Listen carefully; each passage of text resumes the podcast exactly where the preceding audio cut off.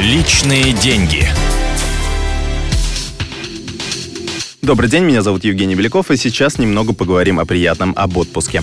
Конечно, на отдыхе не хочется себя ни в чем ограничивать, но чтобы не потратить лишнего и не оказаться на мели, вернувшись домой, лучше соблюдать во время отпуска определенные финансовые правила. Совет второй. Везите деньги наличными и на карте. В любом случае, если планируете зарубежный отпуск, запаситесь валютой заранее. Лучший способ – купить половину необходимой суммы загодя, а другую половину взять с собой на банковской карте. На месте снимать деньги лучше в офисах банков, а расплачиваться пластиком в крупных магазинах и ресторанах. Обязательно активируйте услугу смс-информирования. В этом случае вы сможете отслеживать все операции и следить за остатком на счете. Кстати, заранее узнайте, каков курс местной валюты и как ее лучше менять. К примеру, в Крыму банковский курс частенько хуже того, что предлагают менялы на улице.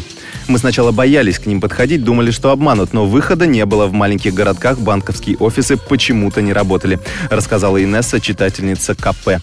А потом и вовсе оказалось, что курс у менял более выгодный.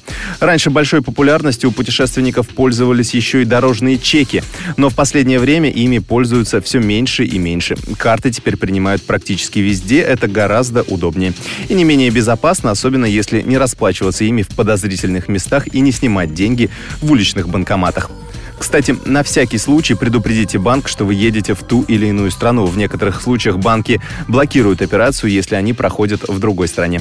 Это делается из соображений безопасности, которые иногда зашкаливают. В этом случае вам придется звонить в банк и доказывать, что это именно вы совершили покупку. Другие полезные советы отпускникам слушайте завтра в эфире радио «Комсомольская правда». С вами был Евгений Беляков. Приятного отдыха. Личные деньги.